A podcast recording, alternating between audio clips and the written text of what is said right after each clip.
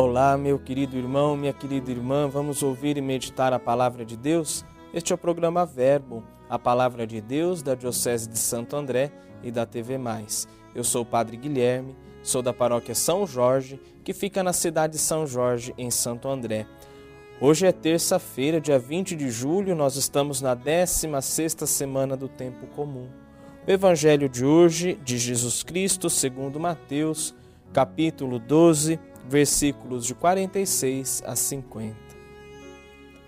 Naquele tempo, enquanto Jesus estava falando às multidões, sua mãe e seus irmãos ficaram do lado de fora, procurando falar com ele. Alguém disse a Jesus: Olha, tua mãe e teus irmãos estão lá fora e querem falar contigo.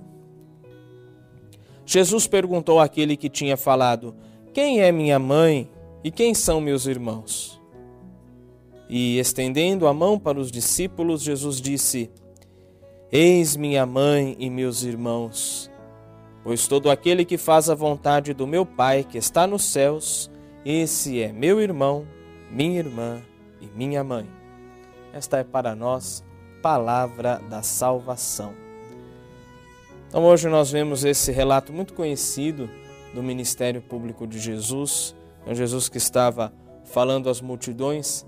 E aí nós temos duas situações diferentes e somos convidados a refletir sobre quem nós somos, né? onde nós estamos diante de Jesus, diante do projeto de Deus, como nós estamos vivendo a nossa fé. Infelizmente, muitas pessoas acham que a fé é uma brincadeira, é algo que não precisa ser levado a sério. E não é assim. Nós vemos, por um lado, aos familiares de Jesus, seus parentes que estavam do lado de fora e queriam falar com Jesus. Por outro lado, nós temos aquela grande multidão que estava lá junto com Jesus, lá dentro.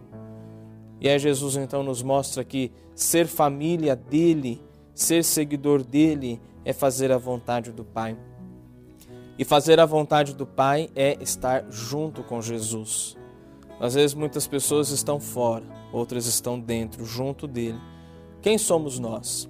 Nós somos aqueles que estão fora, que ainda não fizeram plenamente a experiência do amor de Jesus, ou nós somos aquele, aqueles que estão dentro? Como nós estamos vivendo a nossa fé? Apenas como espectadores longe de Jesus? Ou estamos doando, gastando a nossa vida junto dele, sendo parte de sua família, fazendo a vontade do Pai?